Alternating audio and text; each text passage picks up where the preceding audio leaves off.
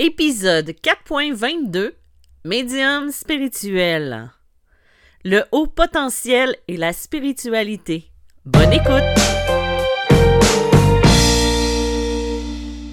Bonjour et bienvenue dans ce nouvel épisode de Médium spirituel. Mon nom est Isabelle B. Tremblay. Je suis auteure, médium, conférencière et enseignante spirituelle. Vous pouvez trouver mes livres édités en librairie sous les titres de Médium malgré moi, Passeur d'âme et Les chemins de l'âme. J'ai aussi deux recueils de messages d'anges et de défunts dans deux livres disponibles sur Amazon. Aujourd'hui, on a un sujet particulier. Vous savez, il y a quelques années, j'ai fait des démarches pour comprendre une facette de ma personnalité. Plusieurs personnes me disaient que j'étais zèbre et moi, ben non, pas du tout. Euh, je suis une humaine, je suis pas un zèbre. Mais non, zèbre, c'était une façon de me dire que j'étais HPI, c'est-à-dire un haut potentiel intellectuel. J'ai fait des démarches pour comprendre et apprendre sur ce sujet et j'ai même rencontré quelqu'un qui m'a aidé et éclairé sur beaucoup de comportements que j'avais. Donc aujourd'hui, j'ai une invitée spéciale, Sandy Kerr Hervé. Désolée si je j'ai un petit peu de difficulté à le prononcer avec qui nous allons parler du HPI. HPI, mon doux. Vous savez, moi, je fais toujours plein d'erreurs dans mon langage, donc vous êtes habitués. donc, HPI, c'est-à-dire des gens qui ont un haut potentiel intellectuel et vous allez vous rendre compte que l'affiliation entre euh, la médiumité et la spiritualité qui peut y avoir. Bonjour Sandy, comment ça va? Bonjour Isabelle, je vais très bien. Merci, merci. Oui. Euh, donc, euh, qu'est-ce que tu fais exactement? C'est quoi ton métier? J'ai oublié de, de, t'aviser de cette question-là. Alors, moi, je suis formatrice et coach depuis 12 euh, ans maintenant.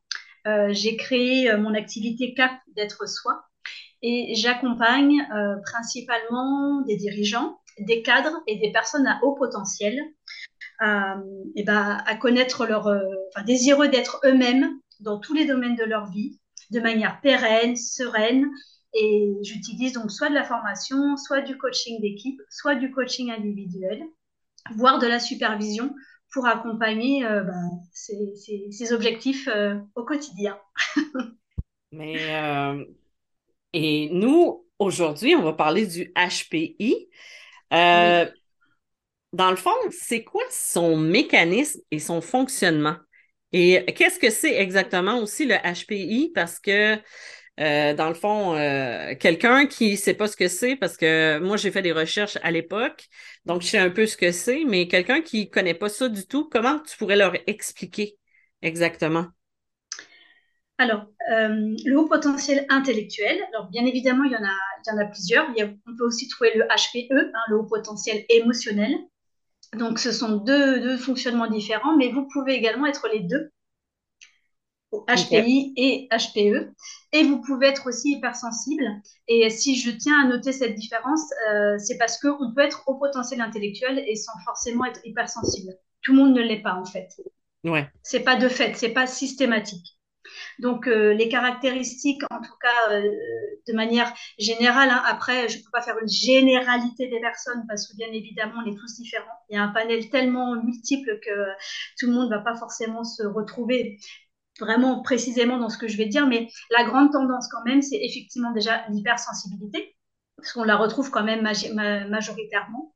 Euh, cette hypersensibilité, elle se trouve dans le bruit, les ressentis. Donc, euh, ça veut dire que voilà, l'intuition, mais pas seulement, hein, c'est aussi tout ce qu'on peut recevoir euh, énergétiquement de la personne. On peut des fois euh, capter des choses agréables ou pas agréables. et ça vient toucher la luminosité, les matières. Vous pouvez vous apercevoir que certains tissus, certains objets, en fait, c'est pas du tout confort pour vous. Donc ça, c'est un premier, critère, l'hypersensibilité, voilà, sensorielle, euh, matérielle, euh, parce que souvent on met ça un peu de côté, on a l'impression que, euh, bah, que tout le monde est comme ça, et en fait non, il y a vraiment un rapport au monde et à la matière qui est complètement différent. Donc ça, si vous êtes comme ça, ça peut être déjà une première alerte, en tout cas un premier repère. C'est un bon indice. C'est ça, un bon indice. Après, l'hypersensibilité vient toucher effectivement, comme tu l'as évoqué, euh, d'autres parties euh, de la médiumnité, mais ça, je te laisse la main. le deuxième, tout ce qui touche au fonctionnement mécanisme, c'est le décalage. vous vous êtes peut-être aperçu que régulièrement, vous êtes en décalage avec les personnes, avec les réactions, avec le monde. Euh, vous pouvez être en décalage sur euh, le sens que vous pouvez donner aux choses. Vous pouvez aussi euh, avoir l'impression de savoir dès le départ que tel, dossier ou que tel recrutement ou que telle relation ne va pas fonctionner, mais vous allez être le seul ou la seule à vous en rendre compte. Parce que les gens qui vous entourent, s'ils ne sont pas HPI, vont pas forcément avoir la même temporalité que vous. Et du coup, vous pouvez avoir une idée sur le moment et les gens, personne ne va capté. Et puis, six mois, un an plus tard, il y a quelqu'un qui, va vous, sortir l'idée et elle ne l'aura pas fait volontairement contre vous. C'est juste que ça aura mûri dans sa tête une année plus tard et vous allez vous dire, mais je comprends pas, euh, je vous l'ai toujours dit en fait. C'est juste que euh, on n'est pas dans le même rythme. Donc, le haut potentiel euh, intellectuel a aussi un rythme beaucoup plus véloce en fait qu'un normaux pensant, comme on les appelle. Et ce phénomène-là, il porte un nom. On appelle ça le phénomène de Cassandre. Le phénomène de Cassandre. C'est ça. Ça me. Oui. Oui, ça te parle peut-être. ben, en fait, j'entends souvent des, des, des, euh, clients ou des consultants qui viennent me voir et qui, qui disent ben, souvent j'ai des idées, je les donne, et après ça, on me revient quelques mois plus tard et euh, ben, on me dit que c'était son idée, mais que finalement, euh, que, que ça venait de moi, mais que je leur avais déjà dit. Fait que euh, je reconnais certaines personnes à ce niveau-là euh, pour ça. Mais poursuis sur le, phénomène de Cassandre que tu as dit. Oui, en fait, c'est en lien avec la, mythologie. Hein. Euh, en fait, c'est un mauvais sort qui est, qui à un moment donné jeté à, à, Cassandre, parce qu'en fait, Cassandre, elle sait, elle sait toute la vérité qui va arriver, elle prédit les choses. Alors, je sais plus trop pour quelle raison elle se retrouve avec ce mauvais sort. Et en fait, euh, et ben, le, sort est que tout ce qu'elle qu'elle va voir et qu'elle va dire ne va jamais être cru par personne. Et donc, en fait, le haut potentiel intellectuel se retrouve dans ce concept-là, c'est-à-dire qu'il peut avoir des, il peut savoir et sans forcément expliquer hein, pourquoi. C'est comme ça. Il peut pas dire le, cheminement, mais il a déjà le résultat. Et ça, c'est ça se, ça se retrouve aussi au niveau scolaire quand des fois vous êtes à l'école et que vous savez, vous avez le résultat, mais vous êtes incapable d'expliquer pourquoi, ni de décomposer comme le professeur l'attend, euh, c'est compliqué d'expliquer que, que bah, vous savez, mais vous ne pouvez pas dire pourquoi. Donc euh, c'est toute l'ambiguïté avec le système après scolaire derrière. Donc ça, c'était le point numéro 2. Euh, au niveau du fonctionnement, là, vous pouvez aussi vous reconnaître, ou en tout cas, oui, vous reconnaître, vous accepter, c'est l'organisation. Un haut potentiel intellectuel n'a pas du tout la même organisation que quiconque. Euh, il peut avoir deux, trois, quatre projets en même temps. Ça ne lui pose aucun problème. Je reconnais quelqu'un euh, ici. Euh, et souvent, on peut être face à des gens, si ces gens ne vous connaissent pas, et d'où le fait de bien se connaître pour ne pas, du coup, de ne pas attacher d'importance à, ces remarques ou voir parfois ces, ces reproches, d'être éparpillé, d'être d'être comment électron libre, d'être sauf que oui, on est peut-être parfois éparpillé, c'est vrai, mais c'est parce qu'on est tout à fait en capacité de gérer plusieurs projets en même temps. Et je dirais même que le haut potentiel qui fait pas ça, ben, en fait, il s'ennuie il perd le sens et il s'ennuie. Donc euh, oui, le haut potentiel peut effectivement conduire plusieurs projets, euh, euh, lire plusieurs livres. Ça, c'est mon cas. Je peux, lire trois, quatre livres en même temps et ça me pose aucun problème. Je peux lire un livre en une journée ou un week-end et c'est OK en fait. Donc on a une organisation atypique forcément puisque nous sommes, bah, oui, on est atypique. Et ça, il faut, pouvoir l'accepter et pas se sentir différent parce que la société n'est pas du tout prête, en tout cas moins tout à fait prêt pour nous accueillir dans notre ben, organisation. en fait, l'exemple que tu me donnes, le truc que tu me parles, ça, me, parle beaucoup parce que euh, quand j'étais salariée, quand je travaillais avec des hmm. gens, si je ne faisais, je n'étais pas sous pression, si je n'avais pas plusieurs projets en même temps, je m'ennuyais, je m'emmerdais et là, ben, je perdais de l'intérêt et souvent, ben, ça jouait au niveau du travail. Et le meilleur exemple, c'est quand j'ai, je travaillais pour le journal, là, je veux pas non plus prendre trop de temps, mais tu sais, c'est pour donner un exemple. Hum, quand je travaillais au journal, en fait, j'avais le, j'étais en train de faire les publicités, je gérais les courriels, le chat avec les, euh, les, les, les, vendeuses parce que je, je m'occupais du département. Euh, je travaillais aussi avec l'autre personne qui était à côté de moi et je mettais de la musique par-dessus ça. Mais moi, j'étais très bien parce que j'avais tout ça, je savais, puis là, ça, ça y allait au toast en bon québécois. Tu sais, ça allait super bien. Mais dès que ça devenait tranquille, je commençais à faire des erreurs ou je commençais vraiment à, m'emmerder. Donc, mm. ça peut être ce type d'exemple-là au travail, comme ça peut être un autre type d'exemple aussi quand on est euh, chez soi puis qu'on on a juste un projet ou qui nous manque euh, de projet dans notre vie finalement. C'est quelqu'un qui a toujours besoin d'être stimulé, de ce que je comprends? Oui. Alors après, le, point de vigilance quand même sur ça, c'est euh, jusqu'où on va. C'est effectivement de bien se connaître et de, savoir aussi poser une limite. Parce qu'en fait, on est, euh, on, est on est très engagé, on est très investi. Euh, on pourrait travailler des heures et des jours entiers, jour et nuit, parce qu'on est passionné, sauf qu'on reste quand même des êtres humains avec des besoins physiologiques et naturels. Et euh, si jamais on, va trop loin, euh, c'est pour ça que, alors encore une fois, c'est pas pour faire une généralité, mais on peut retrouver souvent des hauts potentiels dans l'épuisement professionnel ou, familial. parce que parce que bah, on, va à fond on va à fond et que euh, des fois on ne sait pas s'arrêter. Donc ça c'est plus vous allez, enfin, plus on se connaît et plus après on apprend à poser des limites et puis à réfréner cette envie de, toujours continuer. Il faut quand même à la hauteur du potentiel qu'on a, il faut trouver euh, à la même hauteur le temps de ressourcement. Et ça, c'est vraiment important. Et on met du temps à l'accepter quand on est au potentiel, en fait. Parce qu'on n'a pas forcément envie. Mais on a quand même besoin euh, de recharger les batteries. le prends comme message. Mais euh, admettons que j'ai quelqu'un qui ne qui se reconnaît dans ce que tu expliques et tout ça. Mm.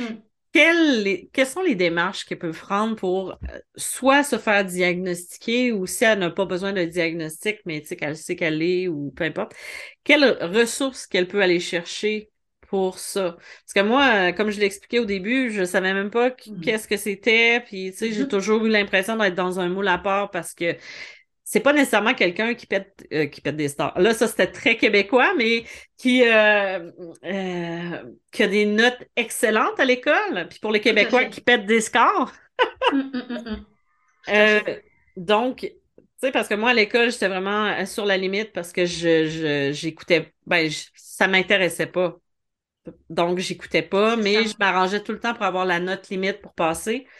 Donc, euh, on peut pas juste se fier à la personne qui, qui a des, des, un rendement scolaire extraordinaire parce que c'est plus que ça. Donc, une personne, finalement, je vais finir ma question. Donc, la personne qui, qui, qui se sent interpellée en t'écoutant, c'est vers quelles ressources qu'elle peut aller ou pour avoir un diagnostic si elle préfère aussi? Alors, Souvent, moi, les personnes que j'accompagne, la première étape, euh, elles ont souvent, elles, sont, ont fait des recherches. Euh, souvent, on commence par le net, mais après, on commence par les livres. Souvent, les gens ont besoin d'être tranquilles parce que ça fait peur. Il faut accepter ça. Ça, c'est un autre travers du haut potentiel. Euh, c'est, mais non, pas moi. Et comme tu le dis à juste titre, parce que les, les, préjugés ou les a priori, le haut potentiel, il cartonne à l'école. Sauf que non, ça c'est un mirage. Si l'environnement n'est pas suffisamment propice à stimuler euh, l'enfant au potentiel ou l'adolescent, à l'école, effectivement, ça va pas fonctionner correctement. Et puis dans les relations sociales, c'est souvent très compliqué aussi parce qu'on se connaît pas et on est souvent mis à l'écart. En tout cas, on comprend pas les mêmes choses euh, que les autres. Donc, euh, c'est pas une période souvent très facile. Après, vous pouvez aller voir. alors après, il y a vraiment le diagnostic. Si vous voulez vraiment un, QI, si vous voulez un chiffre, il y a les psychologues qui sont, euh, alors pas toutes, certaines psychologues sont formés et peuvent effectivement vous faire passer un test. Et après, vous avez votre, votre, votre chiffre, votre QI, et vous, voilà. Alors, c'est vrai que souvent, mes clients me disent, bah, OK, on a fait ça. Je pense que c'est un peu pour, euh, pour se, se, se convaincre qu'ils sont bien au potentiel. Mais souvent, après, les gens me disent, bah, maintenant qu'on a ça, qu'est-ce qu'on fait avec ça? Effectivement, le, la psychologue va vous donner le chiffre, mais après, il faut trouver, soit vous arrivez seul à vous, accompagner, soit vous vous faites accompagner. Après, moi, euh, je, je, je, ne suis pas en capacité de faire de tests. Par contre, je vous détecte parce que voilà, parce que déjà moi j'y suis, parce que je ressens, parce que je vois, parce qu'il y a la sémantique aussi qui me parle. Enfin, assez vite, je vois la personne qui est au potentiel.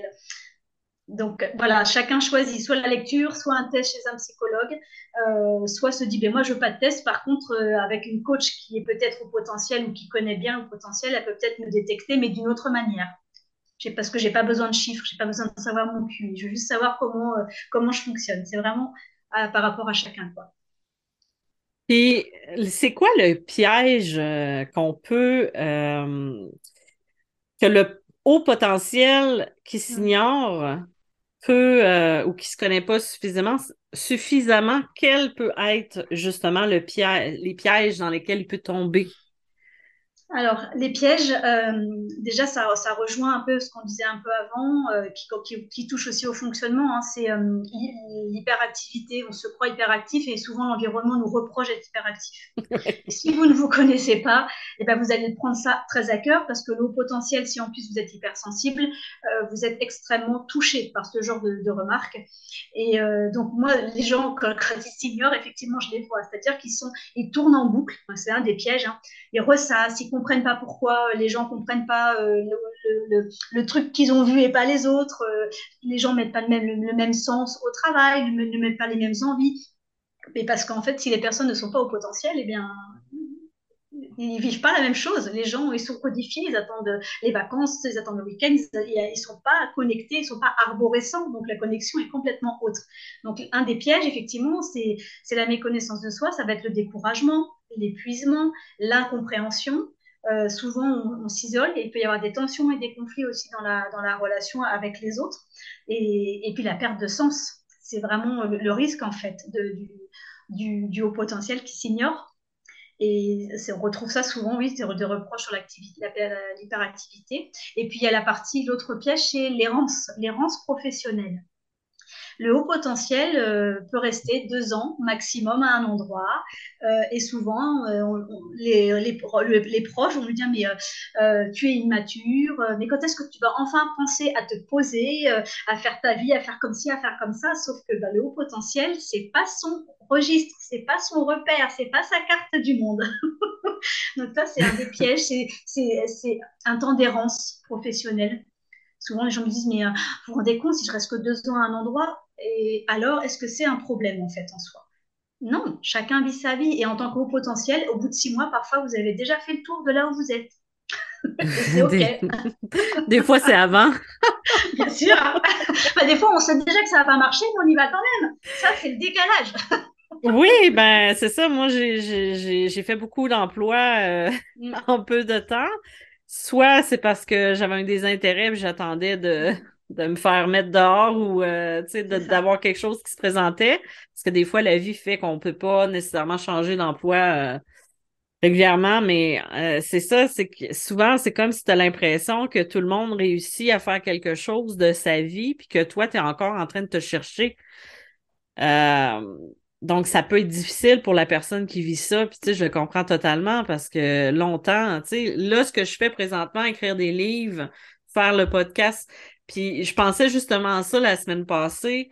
Euh, je suis tombée sur quelque chose que c'est sur des souvenirs et tout ça. Puis je me disais, j'ai c'est la première fois dans ma vie depuis cinq ans, même depuis sept ans, où je perdure dans quelque chose, où je reste à faire la même chose parce que la mmh. passion est encore là. Mmh. Mais quand la passion sera plus là, je sais que je vais me tourner vers autre chose. Donc, c'est important à ce niveau-là. Mais tu sais, je comprends totalement, tu sais, pour donner un exemple de ce que, de ce que tu parles. Mais mm. c'est quoi les axes de réflexion, d'évolution et d'acceptation quand on se dit au potentiel ou quand on se trouve au potentiel? Euh, bah déjà, comme tu l'as dit, hein, euh, le, piège, c'est l'errance, c'est la souffrance, c'est euh, euh, le, on essaie de se conformer à, un système qui ne nous convient pas. Et je pense que déjà, pour pouvoir bien se connaître et commencer son premier chemin vers soi et vers une première marge d'acceptation, c'est se dire, OK, bah, de reconnaître, d'aller voir vraiment ce que c'est le haut potentiel, d'accepter qu'on est au potentiel et, être, et dire au potentiel, c'est pas c'est pas orgueilleux, c'est pas euh, c'est pas euh, c'est pas quelque c'est pas être fier que de dire euh, moi aujourd'hui je dis que je suis au potentiel et je suis ni mieux ni moins bien que les autres mon fonctionnement à moi aujourd'hui il est complètement différent Et je peux pas, bien sûr, je ne dis pas à tout bout de champ, mais je peux pas faire comme si ça n'existait pas. C'est, c'est pas possible en fait. Donc la première marche, c'est d'aller vraiment accueillir et d'accepter ça et de se dire, eh ben en fait, je suis, j'assume mon haut potentiel. C'est ok, le haut potentiel, ça veut dire que je fonctionne complètement autrement. Euh, et, c'est lâcher en fait cette fausse modestie, parce que de nouveau, on est dans, notre petit triangle de, dramatique là, de Cartman. Euh, on n'est pas honnête quand on est là-dedans. quand on dit oui, mais non, pas moi, à un moment donné, il faut sortir de ça. On est vraiment coincé encore dans son triangle dramatique. Et euh, c'est d'accepter. C'est vraiment la première marche, en fait, de dire ça, ok, je suis ça. Et après, ça demande un, cheminement sur, et c'est ce que j'ai appelé euh, dans mon dernier podcast, justement, c'est euh, entre mon intégrité et mon, moi social, et son soi social. À un moment donné, est-ce que je suis prêt à me libérer de mon masque, euh, d'être vraiment qui je suis euh, bien sûr que ça a un prix, bien sûr que ça va faire du ménage naturel dans les relations, dans le monde, mais c'est vraiment euh, de décider à un moment donné de me choisir dans mon intégrité, dans mon atypisme, de, et, d'arrêter de, mettre toujours en avant, mon, de porter mon moi social quand je suis à l'extérieur, en, réunion, ou quand je suis avec des amis alors que je m'ennuie, parce que les gens, bah, ils parlent, ils ont des conversations assez creuses, donc au bout de cinq minutes, bah, je m'ennuie. Donc des fois, j'y vais pas, ou je reste pas longtemps. voilà, c'est vraiment un vrai travail. Euh, d'acceptation, de, reconnaissance et de se dire ok je suis ça et je suis euh, et je suis complètement ok avec tout ça. Donc ça demande, je pense, toute une vie. Mais quand on commence le chemin, à un moment donné, on, passe la bascule de ça et on, on, est bien avec ça. Après, on va travailler sur ça, mais sur d'autres sujets. Une fois qu'on a assaini cette base, on est bien. Euh, cette question-là, je ne l'avais pas notée, mais je vais la poser. Euh, quand on fait le lien, parce que je vous parlais au début du lien entre la médiumnité, la, spiritualité mm. et l'HPI, euh, toi, comment tu perçois ça? J'aimerais savoir ton point de vue en lien avec la spiritualité et tout ça, la médiumnité beaucoup, parce que moi, je parle beaucoup de médiumnité, mais euh, comme je le dis souvent, la spiritualité, médiumnité, moi, je trouve que c'est deux trucs qui vont bien ensemble et tout ça. Mais mm. comment tu le perçois en tant que HPI ou HPE aussi? Parce que là, moi, j'avais juste noté HPI, mais HPE beaucoup. Oui, c'est ça. Ben oui, oui. Puis on peut même avoir des, traits autistiques. Hein. Euh, on peut avoir un panel. Enfin voilà, moi, pour cumuler plusieurs choses, je, vois à peu près ce que ça peut donner. Euh, alors, en fait, je vais parler de mon, de, mon cas, entre guillemets. J'ai appris tardivement officiellement que j'étais au potentiel, même si j'ai toujours su que j'étais différente.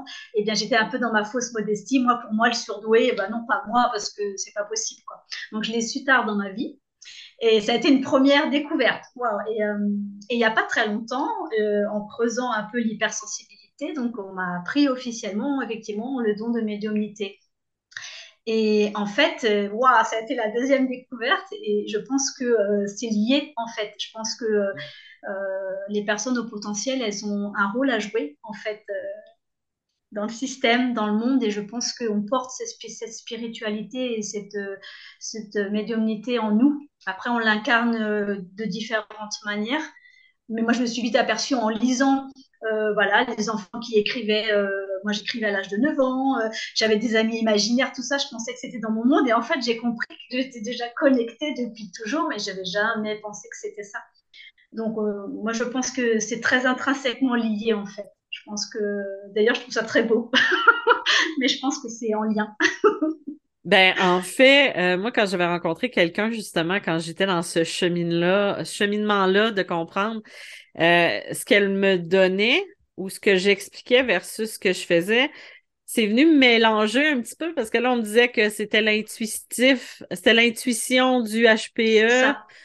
Euh, puis que c'était de telle façon. Fait que là, je me suis dit, je suis vraiment médium ou bien euh, c'est parce que j'ai un, une facilité à me hmm. connecter aux gens et tout ça, mais non, il y a des choses qui ne qui se devinent pas ou qui sont. Mais euh, c'est ça, je trouvais ça intéressant parce qu'il y a beaucoup de personnes qui sont encore aujourd'hui inconscientes de cette facette-là, de cette personnalité-là? Ben, personnalité-là, c'est plutôt une aptitude ou je ne sais pas comment l'expliquer, un état d'être, peut-être plus qui serait euh, concerné, mais c'est un sujet qui est super intéressant quand on commence à l'apprendre, mais oui, ça fait peur. Parce que là, tu te dis, ben non, je ne suis pas surdoué. j'ai pas euh, j'avais pas des, des, des scores euh, à l'école qui étaient euh, très hauts. j'ai de la difficulté à garder un emploi. tu sais, de toutes ces. Ou même des fois dans les relations personnelles ou dans les relations interpersonnelles, on a de la mmh. difficulté à créer des liens. Complètement. Oui. Plus on est on peut être hyper sociable, créer, avoir un, tas de réseaux d'amis, tout ça, mais de créer des liens plus profonds, ça peut être plus difficile parce qu'on a de la difficulté à se faire comprendre de l'autre personne. Complètement. Parce que justement, c'est comme tu disais tout à l'heure, ça m'a fait sourire, c'est que des fois, il y a des relations amicales ou des personnes avec qui on discute, on s'ennuie rapidement parce qu'on n'est pas au même cheminement et souvent les discussions qu'elles peuvent avoir sont futiles à nos yeux. C'est ça c'est comme si on n'a pas envie de perdre notre temps à, C'est ça. Nous, on a besoin d'être de, nourris. Il faut que la conversation elle soit dense, quoi. Sinon, effectivement, c'est exactement ça. C'est, Mais je suis sûre qu'il y a des gens qui nous écoutent en ce moment puis qui, qui, se, qui se reconnaissent là-dedans. En tout cas, hmm. j'espère. Euh, c'est quoi exactement les services que tu offres et où on peut te trouver? Alors moi, du coup, pour la partie au potentiel, j'accompagne en, coaching individuel. Euh, je pars vraiment de la, des besoins de la, personne, hein. donc ça peut être sur différentes formes. Hein. ça peut être, euh, il y a plusieurs, euh, plusieurs séquences, hein. soit trois, trois séances, soit, soit quatre, soit huit, en fonction vraiment de la personne. Après, ça peut être un accompagnement sur du long cours aussi. J'ai des personnes depuis plusieurs années voilà, à raison d'une fois par mois ou tous les deux mois. Donc, c'est vraiment du coaching de proximité. Et, l'idée, c'est de partir de là où on est la personne. Voilà, est-ce qu'elle a envie de travailler dans ses relations, dans sa communication? Est-ce qu'elle veut travailler dans, dans, mieux connaître son fonctionnement? Euh, de, comprendre vraiment les clés de lecture euh, et, c'est comment je me choisis et j'ai plus peur de perdre l'autre, comment j'intègre je, dans voilà, ma particularité et comment je me relationne dans ce monde parce que souvent, euh, quand les, gens arrivent, c'est ça, c'est euh, un handicap, c'est souffrant, euh, c'est pas drôle. Et, et on peut passer ce cap-là? Et pour l'avoir passé, du coup, je peux accompagner les personnes à passer ce, ce, cap-là. Et on, vit après avec ça beaucoup, beaucoup mieux. C'est un vrai levier. Qu'on soit particulier ou qu'on soit même manager, c'est au niveau managérial, c'est aussi des vrais leviers pour, euh, pour manager, pour faire son équipe, pour créer plein de choses. Donc, euh, je, voilà, j'accompagne vraiment en coaching individuel sur cette partie-là. Et où on peut te rejoindre? Alors, on peut me rejoindre. Donc, euh, me joindre, oui. Alors, déjà, il y a mon site internet Cap d'être soi, sur laquelle il y a soit un formulaire pour une séance découverte, il y a également mon adresse mail contact soi.fr et puis il y a également mon numéro de, de téléphone pour, pour me contacter euh, Qu'est-ce que je voulais dire? Je l'ai perdu. Euh, euh, de toute façon, c'est ça. Je me suis rappelé.